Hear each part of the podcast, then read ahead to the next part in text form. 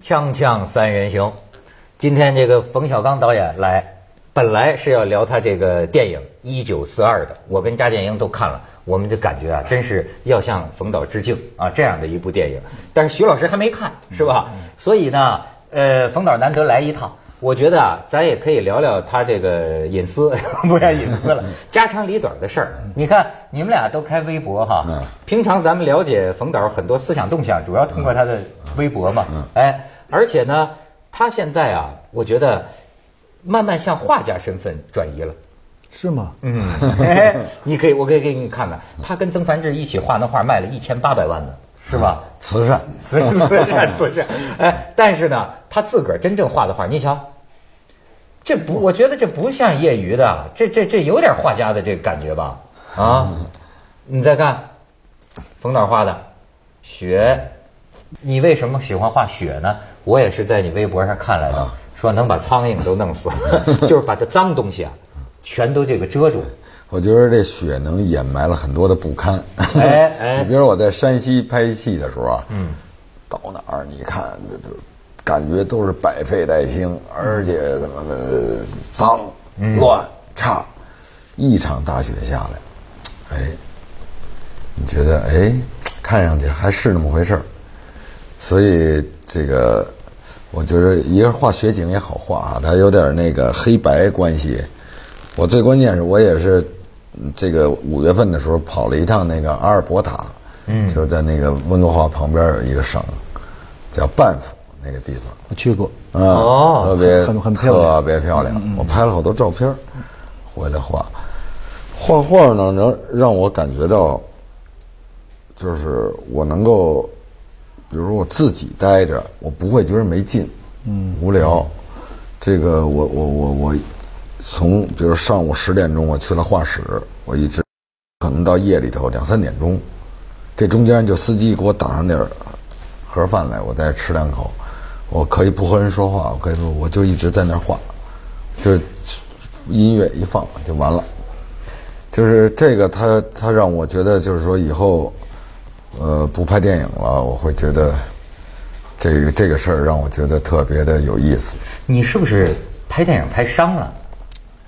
我就是拍一九四二太累了，在拍的过程中，我过去拍电影的时候，经常是摄影师跟我说：“导演，你看不起表了，这个不起表嗯。这是测光表啊测光表啊，不不，这个太暗了。最大光孔都不行了，天不行了，我就会说怎么又不行了这天。现在拍一九四二的时候，我每天早上起来出去的时候，我就盼着快点天黑，我就会问摄影师：“你觉得还能拍吗？”他说：“还可以，再拍一个小时，问题不大。”就是太累了。拍吧，就是太累了。这是泡吧人的感触，整天盼天亮，怕天不盼盼天黑，怕天亮。太累了，太累了之后，这个还有一个就是拍电影，当一个导演，你要着的急太多。嗯，啊，你从一开始选择弄一个剧本，然后你要呃什么东西可以，什么东西不可以，啊，一个美国导演展开他的全部想象力，他都不见得能写出一好剧本来。嗯我们得有一半的想象力是不可以用的，啊，这种情况下，再一个就是说，当导演要四处求人，秋叶高难。你要求的人特别多，因为他需要好多人跟你合作。没错我觉得写东西的人，呃，画画的人，那个他们不需要和别人进行合作。啊，嗯，你觉得呢，徐老师？对写东西的，对，他就面对自己就行了。我哎对不起我自己，我也不用对不起你哈。然后就是特别简单，他唯一需要打交道的就是出版社。对，哎，你看，你已经是过五十，啊，我五十四，五十四。哎，你我我挺搞好好奇，徐老师也是这岁数了哈，就是这个时候的心境啊，会是什么？因为你看啊，我近几年我感觉到啊，你似乎流露，经常会流露出一种啊，嗯好像就是疲了，还是说想归隐了，还是是不想再拍完这份额的几部电影啊，将来就不干了，经常有流露出这种意思。我我觉得可能是这样，就是，呃，说实话，我觉得有点儿，就比如说名你落了，利也落了，我也挣了不少钱，你也不会再去为生存去，就是拍电影这事儿啊，实际上就是最后就是我，我从目前来说，我要把那合约履行完了。嗯，但我就是不是为了呃养养家糊口在做这个事儿。嗯，这两个动力没。拍电影挺累挺苦的，我就是为这俩动力拍的。我的对对对，我是想过一好日子的出发点拍的电影啊。这个这个愿望一达成，我就是和我就和那些为了理想拍电影的人就不一样了。嗯，我的理想是画画，但是我画画不能谋生。我觉得这个，我现在既然有这个可能性，那我是不是干点我最有兴趣的事比如说写写写东西。嗯，对我来说就比拍电影的乐趣大。这自个儿能控制了吗？但是，但是我写东西写的不见得好，但是对我来说的乐趣比拍电影大，所以我会微博一百四十字，人别人就微博就一行字儿。嗯，任志强跟那个叫什么 潘石屹，哈哈，小潘又被什么露了马脚，完了，嗯，互相，他是当一个短信在互相，我不是，我是。一定把活比如，比如说我前天晚上。我前天晚上还是大前天晚上，嗯，我喝醉了回家，我就吃吃晚上吃这个剩饭，我就专门写了一个，嗯，我特别喜欢吃，就夜里吃剩饭，就是开水一泡饭，吃那个剩菜，爱吃那剩菜里的那个葱段儿，嗯，蒜瓣儿，我觉着那个特别入味儿。然后呢，我就我就由此我就想到呢，就是说。这个人的习惯特别难改变。我我是从小自幼家境贫寒，出身贫贱。哎，为什么口重呢？因为啊，天人不加菜，你知道吧？因为那个菜口味重，嗯，滋味重，下饭。嗯嗯嗯，就半碗饭几口菜就可以下去半碗饭，长此以往养成了这么一个习惯。所以我现在特别怕朋友待客。请我吃粤菜，啊，我就感觉这一顿饭没着落，就是吃不饱，都是好东西，嗯，但是就感觉怎么都没有。当然，我这不能那么这个贬低粤菜，只能是说我没见识啊，这是一穷命，嗯，这个就不行，我就一定得回家再吃一顿。就是粤菜里，我觉得最好吃的就是锅街边的那个。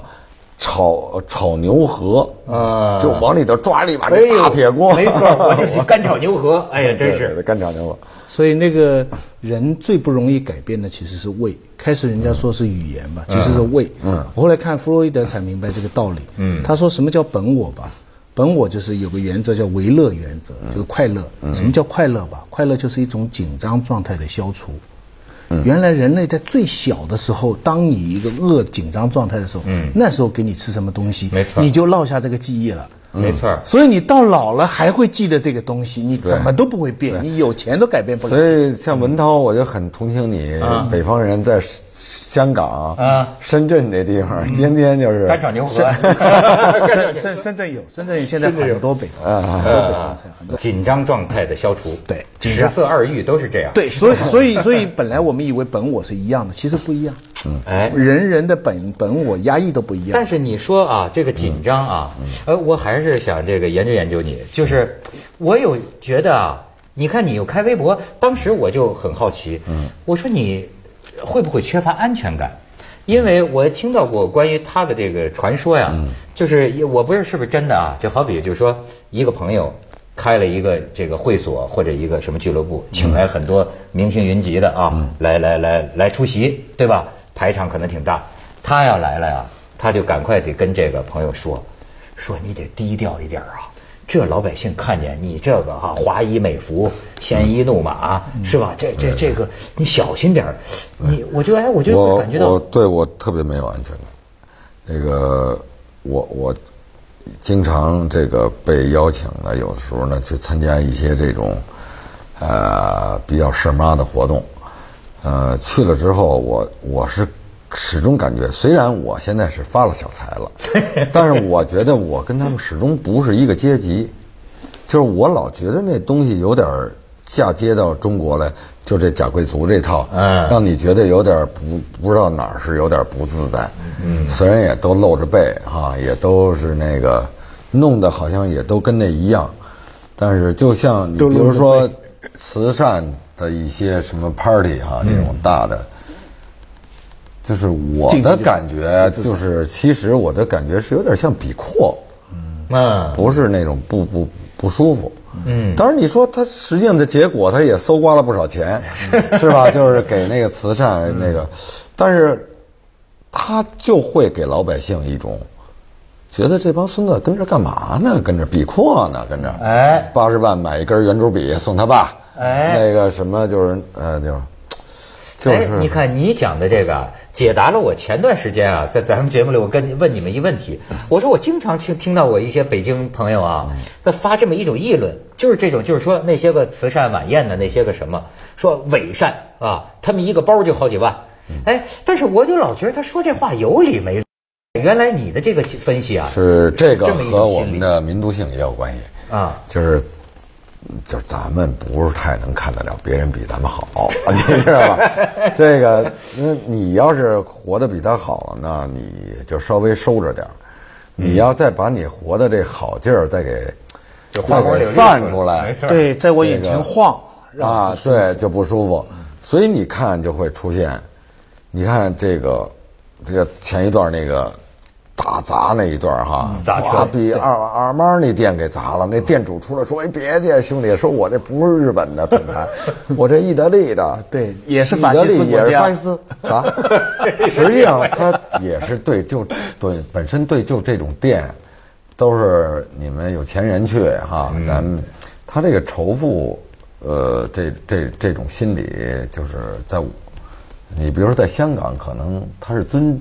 尊敬财富哈，他觉得一生出来，就是说我不是林建岳，人家林建岳一生出来生在那么一地儿哈，对，含着金钥匙，他是觉得我不行，我必须得什么的迎头赶上。哎，咱们这儿不是，咱们这儿是他就开始恨林建岳，没错，所以他这种心理头你可左右不了。嗯，所以我觉得再搞文化大革命的可能性特别大。我我始终认为啊，再来一次。特别大，而且再来文化大革命，可不是像过去时候给你挂一牌子撅着你逗你，这次我一定把你弄死，我让你翻案，我让你翻不了案，而且我觉得对现在的呃很多人来说，再有文化大革命，他是有快感的，嗯，他在他他在可赶上分你家产，那个时候的快感是无意识的。嗯，现在的快感就是有意识的，嗯，甚至是有所以所以那个反游行的时候，那警察警察打盹几个小时就成那样，要打盹几个礼拜的话，对，如果还有点鼓励的话，对对对对。但是怎么来看待中国老百姓这种平等的特别要平等的要求？这是学术界也很多讨论的。嗯嗯。有的说呢，是我们坏了社会的规矩了。从古至今，社会是有规矩的，是有不同阶层的，有不同发展的，人人都归自己的本分的。所以呢，这个六十年代、七十年代把这个规矩彻底破坏了，使得每个人都有一个幻觉是平等的。所以以后要重建这个规矩就非常难了。但是另一派的说法就是说，我们经过了这个革命以后，使得中国的劳工阶级有特别强的民主要求。这正是我们现在社会发展的一个动力。我们中国的打工的人呢，他不甘于被人为人打工，他很快就想做老板，就想就像刚才讲的，这个这个这一层东西是有恶的东西，但是不是他在整体上如果弄得好，也会有善的结果呢？这个是很严肃的一个一个一个大问题。中国老百姓特别要平等，特别受不了不平等。我我我我我觉得我会看到那么一天。我不断的现在在各种饭局上吓唬他们，吓唬有钱的，吓唬有名的。财富那天嘛。这个说你们就等着吧，你看看啊，这是抗日啊，再过两天如果没管，就转成抗富。没错没错，是吧？哎，然后就冲到你们别墅区里头，嗯，把你们家砸了，把你们东西拿走了啊。然后呢，我吓唬他们，我说你们呀。你们开好车的这些，你们一定要准备两趟两辆小面呀，桑塔纳呀。到出现那事儿，你跑的时候往首都机场跑的时候，你得开桑塔纳，大奔全给你周了。哎哎哎，还真是。但你觉得会抗名吗？名人？呃，名人我觉得分两部分，得了利的名人被抗，还有一部分是没得利的名人。那你是前一类。呃，我这肯定是。不，你像那阵儿就说，我就说这玩微博的，为什么玩微博？人得说舒淇这个事儿是吧？你是这性情中人啊，这个这个，但是呢，不也给菜吗？嗯，给你你是这事儿不受伤吗？呃，我我觉得是这样，就是我是尽可能，咱们政治咱不招，我个人情怀，我我的好恶，我起码得说吧。嗯，我一方面当然我是替舒淇说话，另一方面我也是觉得，其实有些东西，哎，我真是没法说。我要往深了说吧，我又怕伤舒淇，你知道吧？嗯嗯。你说那东西你。拍了，你你你要没看，你何来的愤怒？你要看了，您美完了，您跟这儿，您又谴责这个人拍的人，这就叫装孙子。还有一个就是怎么了？这东西，我觉得他对很多人是有巨大的心灵抚慰的。嗯嗯嗯。啊，怎么就你们就这么容不了？你们真的是这么高尚 高尚吗？别扯淡了。所以我是，好多人就觉着，完全觉得就是，我简直是不能容忍，就就是，我觉得这个这他妈的完全，而且骂的那话吧，嗯，那家伙在脏的程度可比那个拍的照片脏，嗯嗯嗯，你说是不是？你都这么脏了，所以我就我骂的是骂这么脏话的人畜生不如。完了，这帮孙子说抵抗、抵制看我电影，我心说我这电影。太不希望你们这帮脏人看了。哎，咱们现在就看一段他的《一九四二》，徐老师，咱们可以看一段。啥东西都没有了。你让我讨个活命吧，把我卖了吧。一条命值两块饼干。七十二大户，悉数被抢。一人三生小命，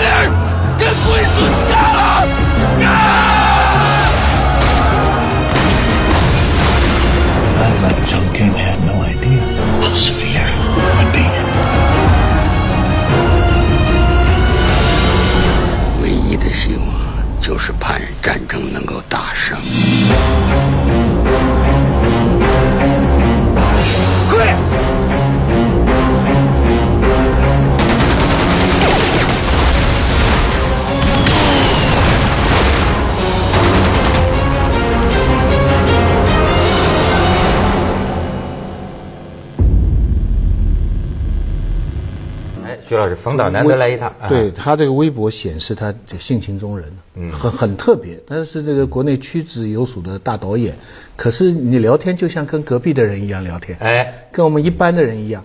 呃呃呃，冯小刚的一个特点是我们以前不是说现在做节目是两二老嘛，老百姓老干部嘛，对，其实二老是不够的，嗯，有四老要照顾。还有哪俩？第三呢是呃老板，老板，哎，老板。第四呢，还有老外，老外。啊，真的成功。那另外几个导演哈，像陈凯歌啊、张艺谋啊，开始都是在老外那里红的，嗯，开始拍电影，嗯，然后后面年轻一辈更加是了，嗯，对不对？拍三峡的，对，还有然后包括王小帅他们，啊，王全安他们都是，他呢是一个特别，他是从老老百姓这个起头的，他拍那个贺岁片什么出来的，嗯。最近这部片子好像要去外国的什么奖了吧？罗马电影节，我听说是。对，他是最晚，他的电影是最晚才走到老外国际评价这一环的。他是前面三环都过了，他那老干部啊，集结号啊，什么唐山大地震啊，他是走在一个擦边的情况下都过了。所以我觉得他走的路子跟其他几个其他几个导演不大一样。哎，但我就觉得他《一九四二》这个电影啊。是全人类共通的一种人性，嗯，这里边有这个东西，啊，所以也可能在外面得奖，是不是？我我觉得这个有原来那些电影，我觉得它不适合拿出去，嗯。啊，比较中国特色，别人也他也看不明白。你要是为了让他弄明白呢，你比如说那些喜剧，你说《非诚勿扰》，你要想让他弄明明白了，那词儿啊就翻译完了就完全是就那个对对。就就都就都没了。嗯，呃，但是这个电影是他们选片的人看完了，他他觉得马尔科他们觉得特别的希望能够去。我觉得那这个电影是就是拿出去不丢人。但是你你不觉得啊？你这个人身上也是挺有意思。按说一般导演呢，专心于拍导演，呃不不是专心于电影，他躲着外边的事儿。嗯，你也是很缺乏安全感。可是呢，你看你这微博哈，还挺喜欢跟大家伙聊，有时候还犯急。我媳妇儿是就简直是就说：“哎呦，你为什么呀？你没事跟人家叫什么板？人这叫什么板呀？你这你就躲还躲不过来呢。”是啊，确实有时候媳妇儿说的我臊眉大眼的，就是嘴欠呗。你觉得是有表现欲吗？我不是，我有的时候就是我，我觉得就是有的时候。呃，对大家呃共同说的一个事儿，我突然间是有一个不同的看法。这个不同的看法，在不从众的时候就特别有表达的欲望。当我看法都跟你们一样的时候，我就那不找菜的吗？不不不从众的。但但是还是说明他重视大家的看法。重视重视，那那那那有有的人就觉得我做的使命是不再跟他们不是直接对话的，我就做自己的事情。那也有很好做这样的艺术。对，可是他是一个邻家男孩 邻家小伙儿，跟你出来吃个面条，在这里可以跟你拍拍拍桌子啊什么的，他他能够你能想象冯小刚光着膀子，你不能想象陈凯歌光着膀子，你明白没有？是是是。但是他又思考很重的问题。这是他的多面性。我觉得你对这个这个老百姓啊，好像又有看得上的一面，又有看不上的一面。还是主要还是看得上，又爱又怕，又爱又怕。哎，是是是，又爱又怕。接着下来为您播出《西安楼冠文明启示录》。那个就是我比较怕，我我觉得这个。